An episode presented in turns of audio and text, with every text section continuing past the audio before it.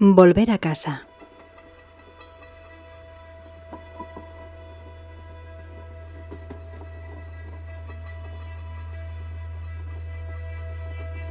Un sonido sordo,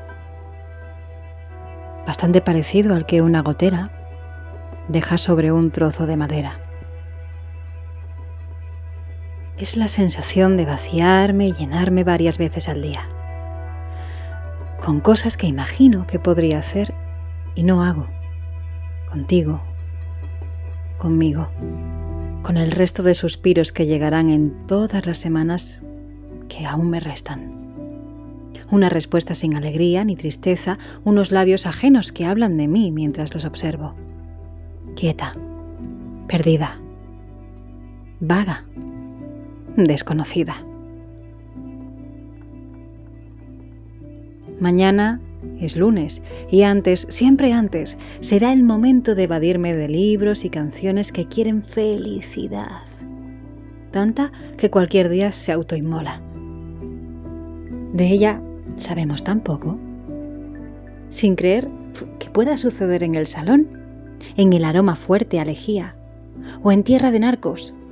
Un salón por donde se cuela el sol mientras tú duermes, las manos que te abrazan ahora, pero que antes quizás fregaron letrinas, los hijos de los narcos que se volverán adictos a la vida que aún no han sabido fabricar. En eso consiste la historia. La mía, la tuya y la de otros. Historias en las que lo que se haga, diga, se prive o conozca, finalmente me llegará como una postal, sin remite, porque hay lazos que no vemos y que existen igual que las corrientes de aire. Creamos cada día efectos mariposa que quizás sin explicación nos conviertan en infieles, en poesía o en fotografías, cines de verano, yemas en la espalda y frases que esconden toda la verdad.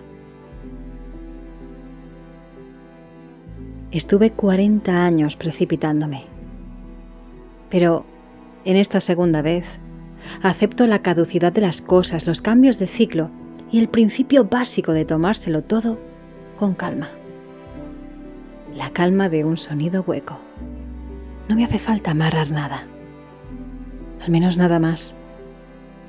Solo este sonido sordo que me obliga a crear desde donde merezca la pena. Y la virtud y la alegría que merezca la atención suficiente como para sentir que cada vez que respiro es como volver a casa.